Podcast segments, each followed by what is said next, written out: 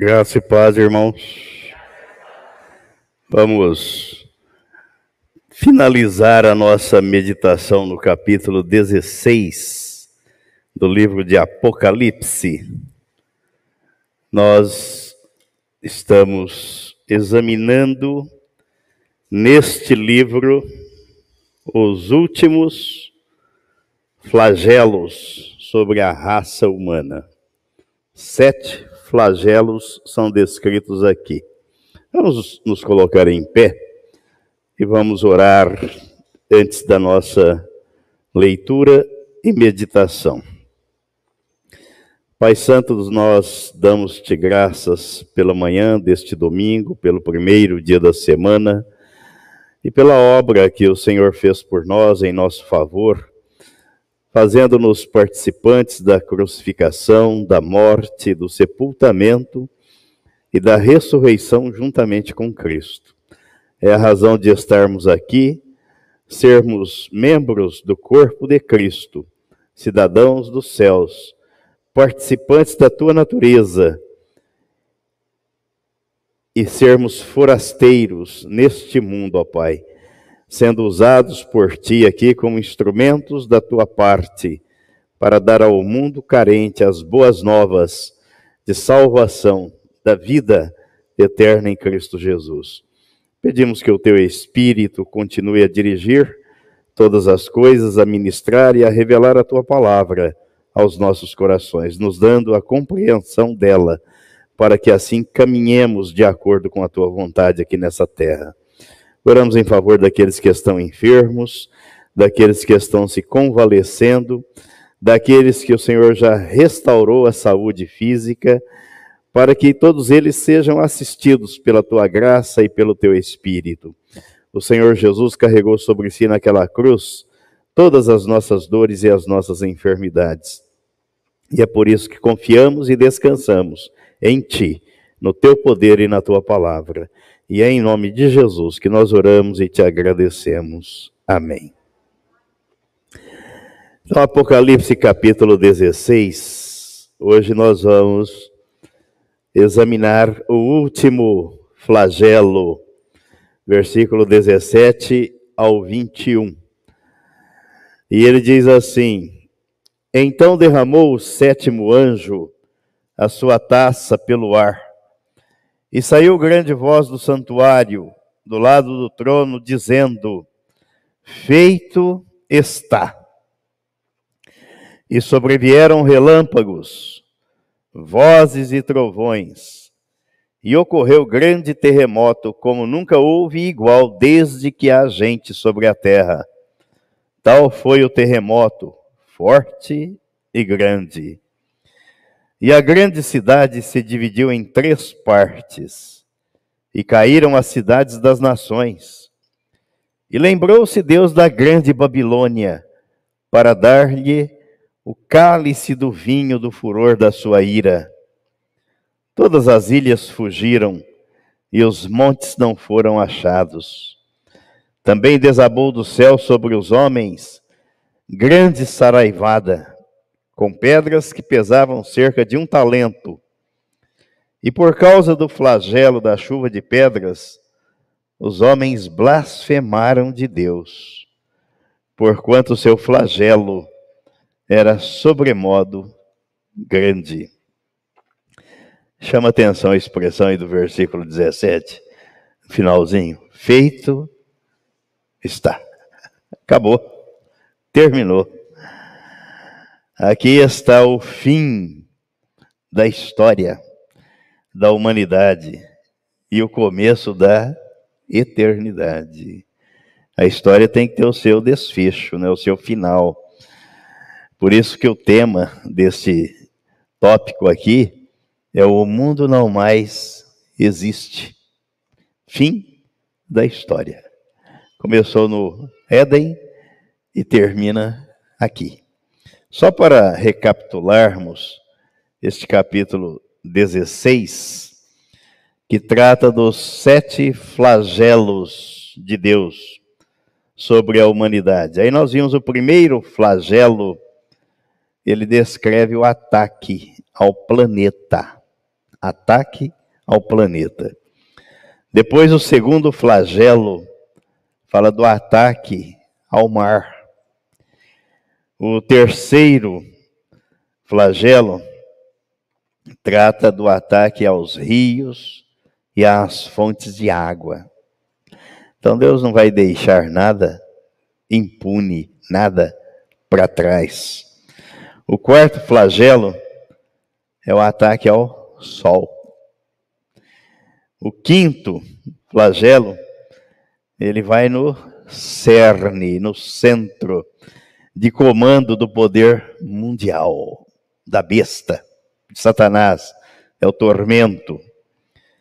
O sexto flagelo, ele fala do Armagedon, a batalha final, o sexto flagelo. E agora, aqui o sétimo flagelo, então ele fala do fim da história. Feito está. Acabou. Ele escreveu a história, ela teve início, estamos vivendo o curso da, dessa história, caminhando para o seu final. Para o seu final. O derramamento do sétimo flagelo remove o tempo e a história e os substitui pela eternidade. Quando aquele dia vier, não somente as ilhas e as montanhas da terra criadas por Deus desaparecerão, mas as cidades, a civilização, que é a conquista do orgulho humano inspirado por Satanás, também estará em colapso. Eu não sei, enquanto não nos dermos conta de que existe um sistema governando e dominando o mundo, enquanto não chegarmos a esta conclusão, não tivermos esta visão, não compreenderemos as coisas que estão acontecendo. É um sistema. A punição divina estará feita. O sexto flagelo traz a destruição, mas o sétimo traz a extinção. Acabou. Um destrói, o penúltimo. O último extermina. Acabou. O versículo 18 fala do grande terremoto como nunca houve. Se pensarmos nas duas grandes guerras mundiais e a iminência de uma terceira guerra, o sistema presente de nações e governos em condições inseguras. Quem é que tem segurança? Há segurança em nada. Para quem tem a formação jurídica, de olhar para um texto de lei, Constituição Federal, artigo 5 que trata dos direitos e garantias individuais. Como nós fizemos aqui na igreja, eu fiz por capricho mesmo um mandado de segurança. Olha, eu quero que se cumpra o que está escrito. Não, mas a coisa agora não é bem assim. Olha, mas onde é que está a minha segurança jurídica? Se eu estou lendo lá que está escrito e é assim. E vocês que têm a obrigação de aplicar o que está escrito e mandar cumprir, dizem que não é bem assim. Então acabou. Como diz aquele ditado, vamos botar a viola na sacola e tocar em outro lugar.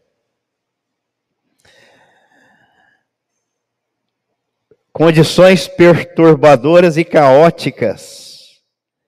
Metade do mundo debaixo do controle do comunismo, que declaradamente tem a intenção de destruir o cristianismo. O diabo não vai sair dizendo por aí que ele quer destruir a igreja, que ele quer destruir o povo de Deus, já que ele não pode destruir Deus. Ele não vai sair contando assim, cantando assim. Mas nós devemos estar atentos e alertas às coisas que estão acontecendo. Esse sistema está operando nos países e nas igrejas sob o manto da teologia da libertação, da prosperidade, da inclusão social, tudo bonito. Se a gente não prestar atenção, mas que maravilha, compra a ideia. Inclusão. Deus não exclui ninguém. Deus não exclui ninguém. A promessa e a palavra dele é para todos. Jesus fez o convite a todos. Aí as pessoas criam as distinções, as fazem discriminação e depois colocam tudo isso num rótulo legal de uma lei, olha inclusão social, olha direitos iguais. O sistema vai dominando sutilmente, manipulando e fazendo a segregação. O próprio sistema. A grande Babilônia de que trata o versículo 19, ali a grande cidade se dividiu em três partes. E caíram as cidades das nações, e lembrou-se Deus da grande Babilônia para dar-lhe o cálice do vinho do furor da sua ira. Mais do que o nome de uma cidade, a grande Babilônia representa a capital do pecado, da promiscuidade, da feitiçaria, da bruxaria, da idolatria. É o quartel da personificação do diabo, da besta e do falso profeta, a tríade do inferno. É um lugar onde a cultura, a tecnologia, olha a era da tecnologia que estamos vivendo e o paganismo se encontram para cooperar com os ideais do anticristo. Tudo contra Cristo, contra Deus. Na época de João, na época de João, tinha tudo a ver com o Império Romano. Em meados do século XX, com o movimento nazista mundial, mas nos dias de maior exposição da tríade do inferno, será destruída por um terremoto. Todo o sistema será destruído por Deus. E a Bíblia faz a descrição de chuvas saraivadas de pedras que pesavam cerca de um talento. Cerca de 30 a 35 quilos. Que desabará sobre os sobreviventes do terremoto. Entretanto, o coração endurecido e odioso, incrédulo, não reconhecerá. Em tudo isso, que tudo isso é um sinal vindo dos céus. É o apelo final de Deus para a humanidade. E a humanidade sempre demonstrou essa dureza de coração, essa incredulidade. Vimos aqui nos textos que já lemos de Apocalipse, que a cada manifestação do poder de Deus, ao invés das pessoas se renderem, elas endurecem ainda mais o seu coração contra Deus, blasfemam contra Deus. Mas Deus não vai deixar impune. Ele não vai deixar passar em branco. Os sinais estão aí, acontecendo nos nossos dias. A ruína da grande Babilônia se dará em três partes. É o que diz o texto, né?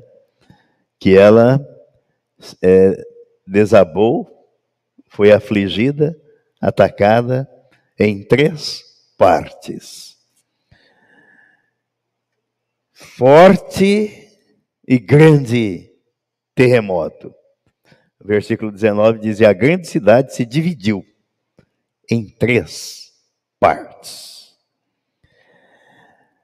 Os capítulos anteriores falam da destruição da terça parte. Aqui, a queda do império será em três partes para a ruína total do governo final do anticristo, representado pela tríade luciferana, a Babilônia, a besta e o falso profeta. A grande Babilônia simboliza a totalidade do sistema mundial dominado por Satanás, que promove a iniquidade na política, na religião e no comércio. Quando nós vemos igreja com nome de igreja, com porta aberta, com gente com a Bíblia na mão, omitindo, sequer mencionando a obra do Calvário, é uma artimanha de Satanás. Porque Jesus veio para salvar. Jesus não veio para instituir religião ou denominação religiosa. Ele veio buscar e salvar o perdido. Ele veio implantar o reino de Deus na terra. Aí nós vemos igreja com nome de igreja, com rótulo de igreja, gente com Bíblia na mão, andando de acordo com o curso do mundo. Modelo do mundo. O mundo está ali dentro. Por isso que nas sete cartas que Jesus mandou João escrever, ele manda uma mensagem a cada igreja de que ele está atento. Conheço as tuas obras. Estou à porta e bato. A grande Babilônia simboliza o sistema iníquo dominado por Satanás. Sutilmente ele vai se infiltrando. Onde? Na base? Não. Ele começa nas cabeças daqueles que governam, daqueles que administram, daqueles que lideram. Aí a coisa vem de cima para baixo. Eu fico observando como essa semana foi interessante, né? Porque de velório a nascimento e casamento tivemos de tudo nessa semana. Então, uma tia minha faleceu e nós fomos lá na sexta-feira. Aí o cidadão lá, que é o auxiliar do padre, né? Foi lá fazer a, a, a, o ofício fúnebre. Livrinho, é, literatura dirigida, né? Aí vai lendo aquilo, parecendo um papagaio. Aí benze o morto, joga água, faz de tudo ali. E o povão repete o coro, né? Repete o coro. Eu fico olhando aquilo, fico observando aquilo, falando, meu pai, como as pessoas não têm noção, não imaginam o que é que está escrito na Bíblia Sagrada em relação à vida, em relação ao nascimento, em relação à morte, em relação à comunhão com Deus, ao novo nascimento, e ali naquela hora, aliás, quando cheguei, a gente observa isso, é uma coisa impressionante. As primas que estavam lá, as filhas né, dela, olharam para mim viram que eu cheguei, ah, ela tem um bom lugar no céu. E eu descobri que o céu tem um lugar bom e tem um lugar ruim. Eu não sabia. Ah, porque ela tem um bom lugar no céu, então quer dizer que lá também tem um lugar ruim. Eu não sabia disso. Mas não vi isso na Bíblia, mas elas falaram lá. E parece que falam porque viram que eu estava chegando e eu falei para minha mãe, falei, ó, boca de siri, sabe o que é boca de siri? Entra mudo e sai calado, porque tá todo mundo armado esperando você abrir a boca. E já tivemos isso, né? Já passamos por esse constrangimento num falecimento de uma outra tia minha, a Pitota estava junto com ele. Não estava falando nada do que estava acontecendo ali, mas virou uma delas para mim. Você não está concordando, não está gostando, sai. Não estava falando nada, mas é porque ela já estava armada contra mim. Então eu falei, ó, Boca de Siri, entra, muda, sai calada, não fala nada, porque estão armados esperando a gente abrir a boca. Eu fiquei quieto, só observando. Falei, vou ficar aqui até o final para ver como é que a coisa é. E é lastimável, é lamentável, é triste de ver a ignorância espiritual e as pessoas não querem a verdade. E o que nos, por um lado, a gente fica triste, né, de saber o destino da alma daquela pessoa. Mas por outro, a palavra de Deus, o Espírito Santo nos conforta, porque nós estivemos lá na casa deles, visitando, orando, e eles rejeitaram a palavra. Não, não queremos. Não, aqui não. Aí cada um, ah, mas chega nessa hora, o cidadão vai lá, o diabo engana as pessoas, né? Aqui, ó. vai para o céu. Acho que foi direto, nem vai para o purgatório, porque lá tem a doutrina do purgatório, né? Essa nem para o purgatório foi, foi direto para o céu. Rejeitando a palavra de Deus, firmada na idolatria. Mas não é isso que está escrito aqui na Bíblia, não. Isso é coisa dos homens, não de Deus.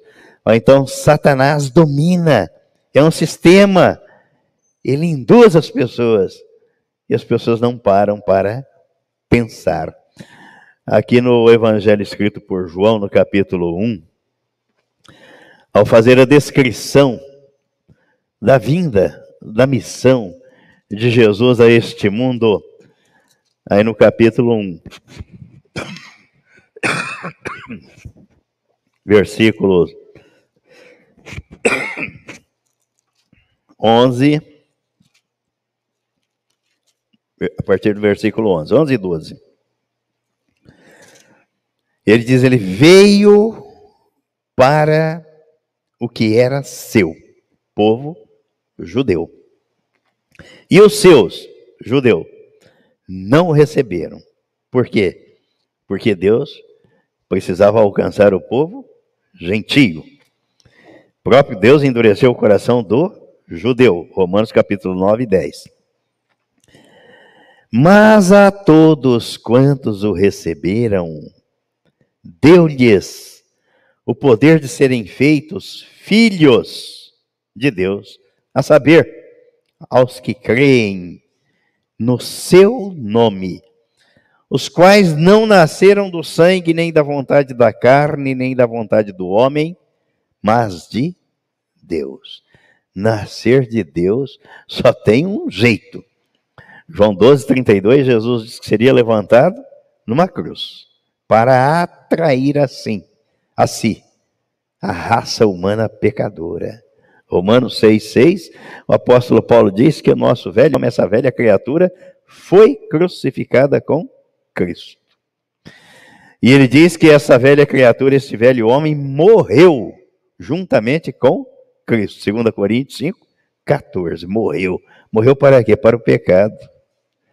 Se ele continua pecador, ele está morto para Deus.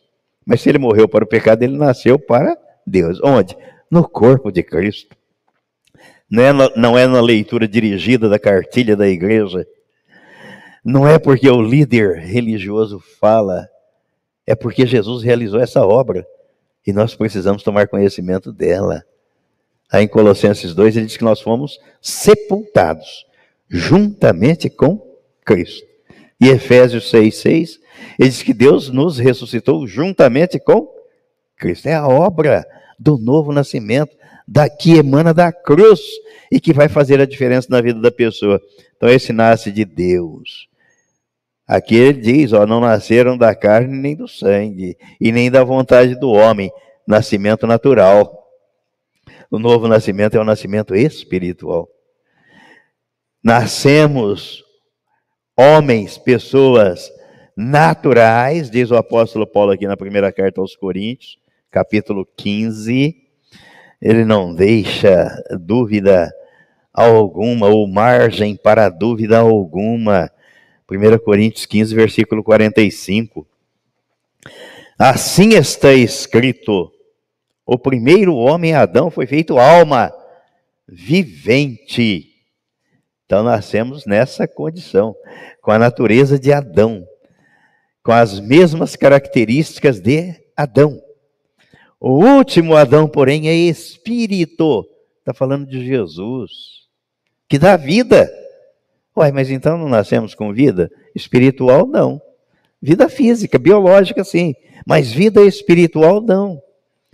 Mas não é primeiro espiritual. Então ninguém nasce com vida espiritual antes. Nasce antes, ó. E sim, natural vida natural, vida biológica, vida física. Depois, espiritual, novo nascimento. Nasceu fisicamente, agora precisa nascer espiritualmente. O primeiro homem formado da terra é terreno, e o segundo homem é do céu. O primeiro é Adão, do barro, mas o segundo é Jesus, que veio do céu. Ele não veio do barro, ele não veio de baixo, ele veio de cima.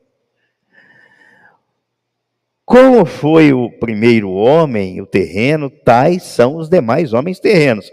Então o apóstolo Paulo mostra aqui a lógica, não tem jeito. Veio de Adão, é Adão. A natureza é adâmica, pecaminosa, rebelde. Ele se rebelou contra Deus e passou isso, passou o seu gene para a geração seguinte, a todas as gerações.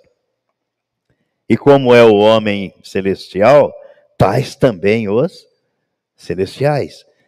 Se trouxemos a imagem, a semelhança de Adão, e assim como trouxemos a imagem do que é terreno, devemos trazer também a imagem do celestial. No novo nascimento, ganhamos a imagem e a semelhança de Deus, a natureza divina. Porque com o nascimento natural é a imagem e semelhança de Adão. Aí o desconhecimento disso leva as pessoas a afirmarem: nós somos a imagem e semelhança de Deus. Só Adão. E depois ele pecou e passou o gene do pecado a toda a raça humana. Então todo ser humano nasce com a imagem e semelhança de Adão, não de Deus. Para readquirir a imagem e semelhança de Deus, é preciso nascer de Deus. Todos quantos nasceram não da carne do sangue, nem da vontade do homem, mas de Deus. Isso o diabo não quer que as pessoas saibam. Não quer. Porque ele perde, aí ele perde. É preciso refletir sobre o propósito anunciado no último flagelo, comparado com aquilo que nós já fizemos aqui, com as pragas do Egito. As pragas enviadas ao mundo seria o objetivo de redenção ou punição, os flagelos. E nós já vimos, olha, que antes das pragas, todos têm a oportunidade de fazer a escolha. Deus adverte.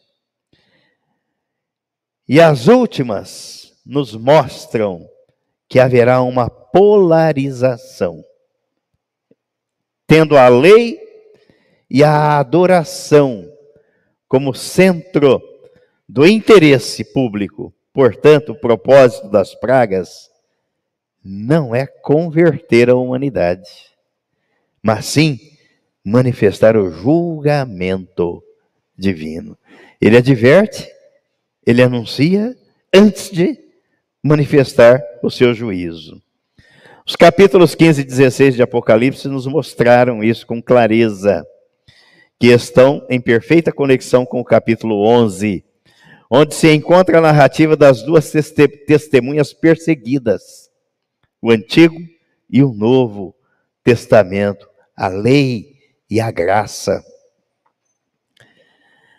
Portanto, o julgamento tem a ver com a desobediência à lei.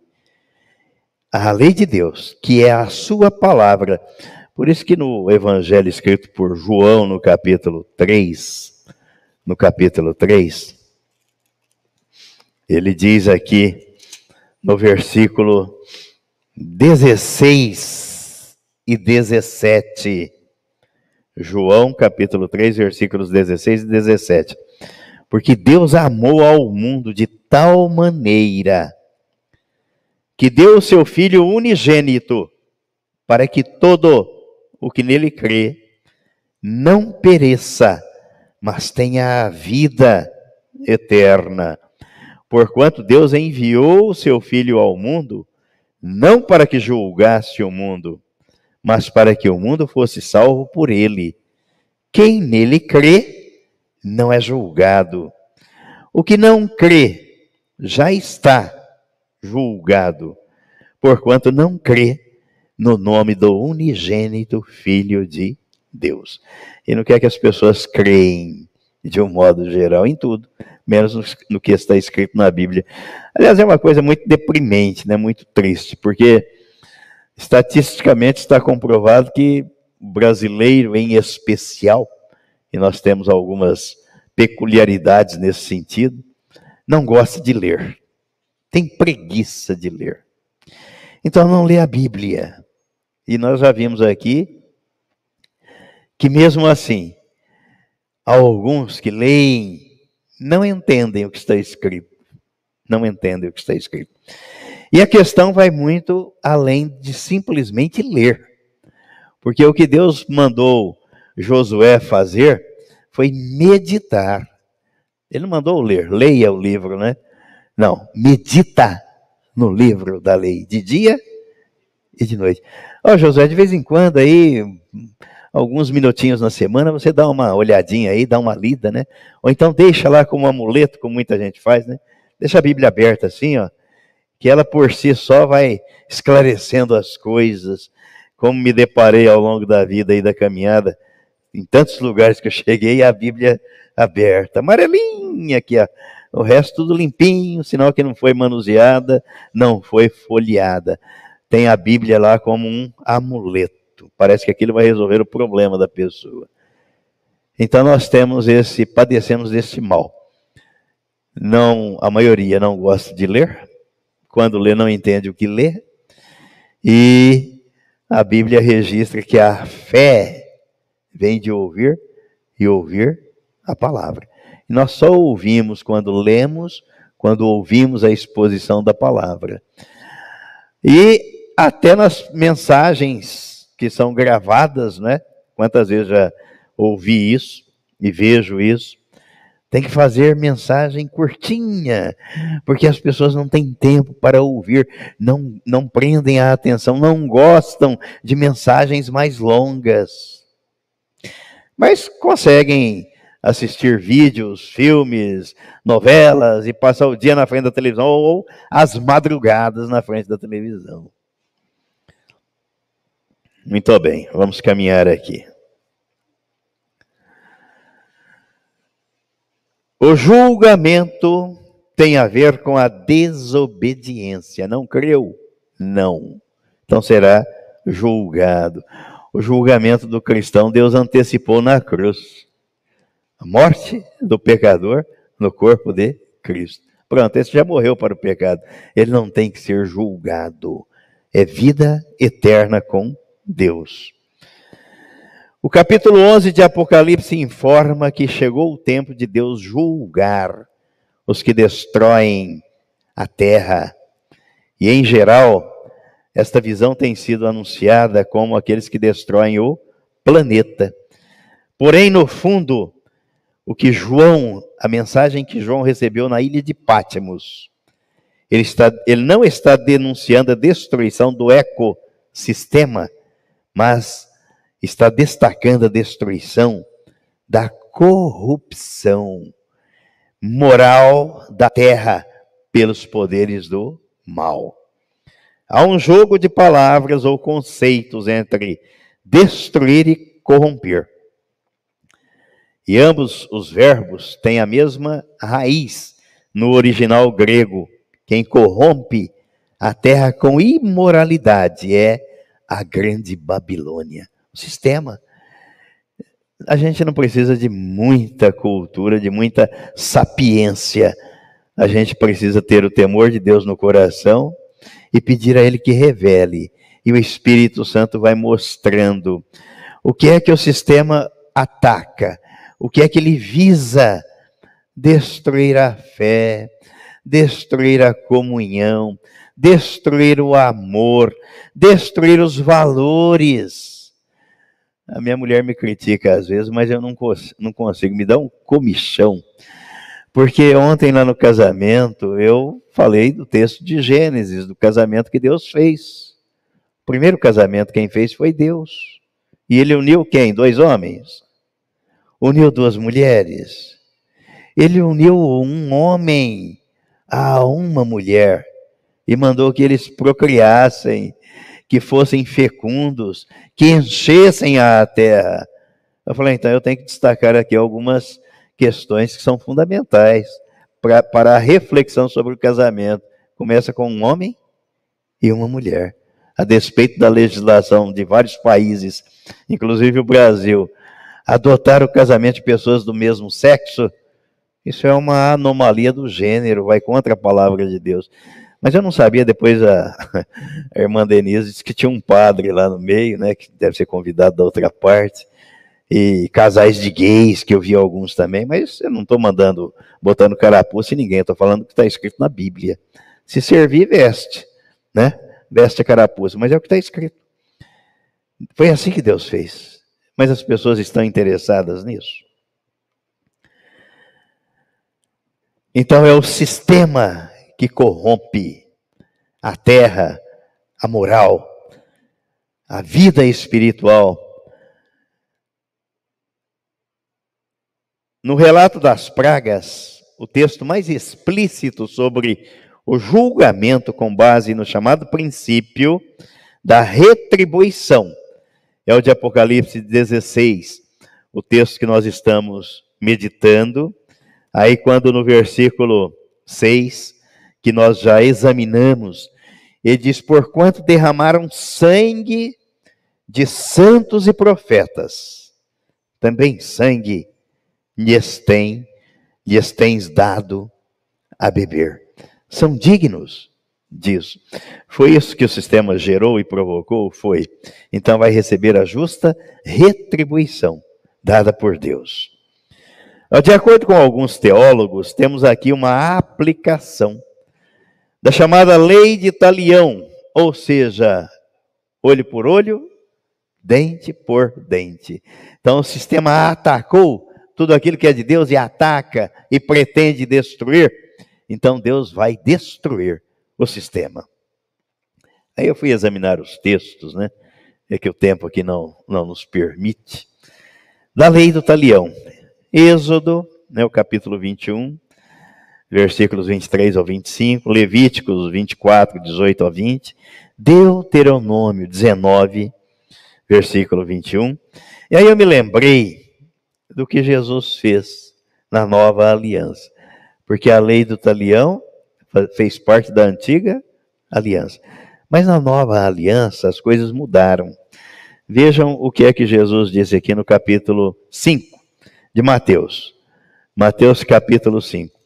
Aqui está, nós já fizemos reflexão sobre esse, esse capítulo, né, o 5, 6, que é, é, tem, é, é chamado também como Sermão do Monte ou as Bem-aventuranças. E ele termina com, no capítulo 7, ele termina. Mas aí no capítulo 5, versículos 38 ao 48, vejamos como é que Jesus abordou essa questão e até onde vai a graça de Deus. Ouvistes que foi dito, olho por olho, dente por dente. Eu, porém, vos digo: não resistais ao perverso. Opa! Então, ao invés de você devolver ao perverso na mesma moeda, Jesus está dizendo: não resista. Mas a qualquer que te ferir na face direita, volta-lhe também a outra. Ah, mas tomei um cruzado aqui no quê, senhor? Então, vira o outro lado para tomar do outro lado. Ao que quer demandar contigo e tirar-te a túnica, deixa-lhe também a capa. Se alguém te obrigar a andar uma milha, vai com ele duas, dá a quem te pede, e não voltes as costas ao que deseja que lhe emprestes. Ouvistes que foi dito: amarás o teu próximo e odiarás o teu inimigo. Eu, porém, vos digo: Amai os vossos inimigos e orai pelos que vos perseguem, para que vos torneis filhos do vosso Pai Celeste, porque ele faz nascer o seu sol sobre maus e bons, e vir chuvas sobre justos e injustos. Porque se amardes os que vos amam, que recompensa tendes? Não fazem os publicanos também o mesmo? E se saudardes somente os vossos irmãos, que fazeis demais? Não fazem os gentios também o mesmo? Portanto, sede vós perfeitos, como perfeito é o vosso Pai celeste. Aí é um tapa na cara, não é? Se a lei do talião era olho por olho, dente por dente, Jesus está dizendo agora a lei aqui se resume no amor. Quer dizer, ame o seu inimigo. Mas amar não significa que você vai conviver com ele nem gostar dele. É você, é você fazer a ele aquilo que você vê, perceba que ele está ou esteja necessitando. Isso é amor. Porque foi isso que Deus fez conosco, não é? A nossa necessidade de salvação. Ele enviou o seu filho para nos salvar. Ele não ficou perguntando aqui quem era bonzinho, quem gostava, quem estava de acordo. Ele enviou. Então o amor se resume nisso: fazer pelo outro aquilo que o outro necessita. Atender à necessidade do próximo. Isso é amor. Indistintamente, indiferentemente de religião, de cor, de credo, de convicção, se ele está de acordo ou não. A parábola que Jesus contou do bom samaritano, ele fez isso. O homem tinha sido vítima de uma violência, mas o samaritano passou, pegou sem saber quem era, levou, cuidou dele, pagou as despesas dele, enquanto que os religiosos, isso aqui foi, foi um choque, né, para os judeus na época de Jesus, um choque. A lei é essa, pois é, mas eu vou dizer que vocês devem agir assim. E eles eram legalistas, não, mas na lei de Moisés está escrito assim. Então, mas agora eu vim aqui para implantar a nova aliança, o reino de Deus. E é baseado no amor não na lei, na graça de Deus. Muito bem, caminhamos para o final aqui. A conclusão a que chegamos é que Deus é um Pai amoroso que procura atrair a humanidade para si na pessoa do seu filho. E a obra já foi executada, foi consumada. Ele não tem prazer na morte do ímpio, do perverso. Lembram de Ezequiel 33? Ele não tem prazer. Mas lembram do Salmo 116? Preciosa aos olhos do Senhor é a morte dos seus santos. Por isso, o julgamento de Deus no Apocalipse, no livro de Apocalipse, ele é progressivo, indo desde a advertência às cartas que foram enviadas às sete igrejas, até a aniquilação total. Feito está. Primeiro vemos o convite às igrejas. Depois vemos a abertura dos selos. Em seguida, os avisos das trombetas. Falta a última, hein? Para ser tocada. A, a ameaça das pragas e, por fim, a eliminação do mundo, do sistema maligno. O ciclo das sete pragas é paralelo com o ciclo das sete trombetas, que por sua vez se parece com o ciclo dos sete selos. Tudo isso entremeado com descrições e chamados para um posicionamento por Cristo ou contra Cristo. E lembramos do que Jesus disse: quem comigo não ajunta, espalha. O livro da Revelação ensina que Deus quer salvar todos indistintamente, inclusive os que estão debaixo do sistema governado por Satanás. Os perdidos, Jesus veio para isso, já vim buscar e salvar o perdido. Ninguém escapa, porque Deus olhou para a terra e não viu um justo sequer. Quer dizer que todos necessitam de salvação. A vontade de Deus é que todos sejam salvos, mas em cada passo as pessoas determinam o seu destino pelas escolhas que fazem. Vida e morte, né? Deuteronômio 30, 19. Eis que proponho a vida e a morte a bênção e a maldição. Escolhe a vida. Deus está dando a sugestão, ó, você não está enxergando, escolhe a vida, que é Cristo. As últimas pragas não, as últimas pragas serão o fim da civilização, como conhecemos, e abrirão o caminho para a nova realidade, eternidade. Tudo depende da escolha que fizermos aqui.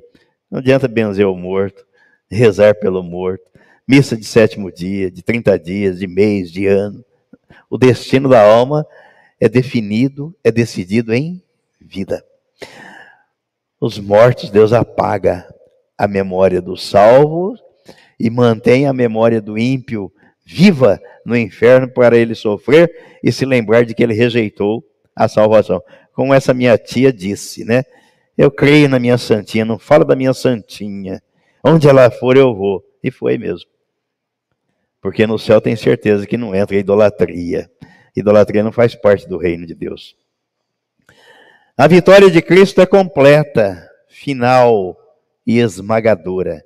Feito está. O trono do dragão e o reinado da besta parecem, parecem invencíveis, olhando tudo que a gente vê, né? Parece. Ou então, alguns podem fazer até a pergunta que, que eles fizeram, né? Lá no, no texto de Apocalipse que nós, que nós vimos. Até quando, Senhor? Até quando o Senhor permitirá? E a resposta de Deus foi: até que se complete o número daqueles que hão de morrer pela causa do Evangelho, por amor ao Evangelho. Os reinos deste mundo cairão, os inimigos serão vencidos, a igreja triunfará. Cristo virá em glória e a história fechará as suas cortinas. O enredo foi escrito por Deus e não por homens. O controle está nas mãos de Deus. Eu vou falando as coisas, vou lembrando do dia a dia. Semana estava conversando com uma pessoa e diante dessa sequidão de estio, né? Ele falou, precisa chover, né? Falei, precisa. Falei, mas a gente tem que clamar a Deus. Falei, não, tem que esperar a dança dos índios, porque quando os índios dançam, chove. Eu falei, rapaz, para com isso. Eu falei, quem tem as chaves da comporta dos céus é Deus, não são os índios, não, rapaz. Ele falou, não, que isso? Você pode ver, é só os índios dançarem que chove. Eu falei, olha, Deus não apenas tem a chave das comportas do céu, como ele tem as chaves da morte e do inferno.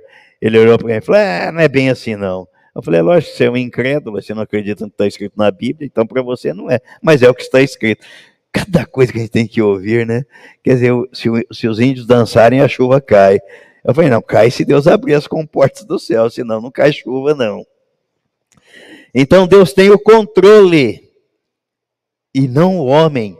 É Deus quem conhece o universo e chama cada estrela pelo seu nome. É o Cordeiro, de, é do Cordeiro de Deus a vitória sobre a morte, sobre os principados e sobre as potestades. Assim, podemos ver o epílogo da história. Chegou o fim. Aí a pergunta: o seu nome está escrito no livro da vida? Amém e amém. E na próxima semana, se Deus nos permitir, capítulo 17. Leiam capítulo 17.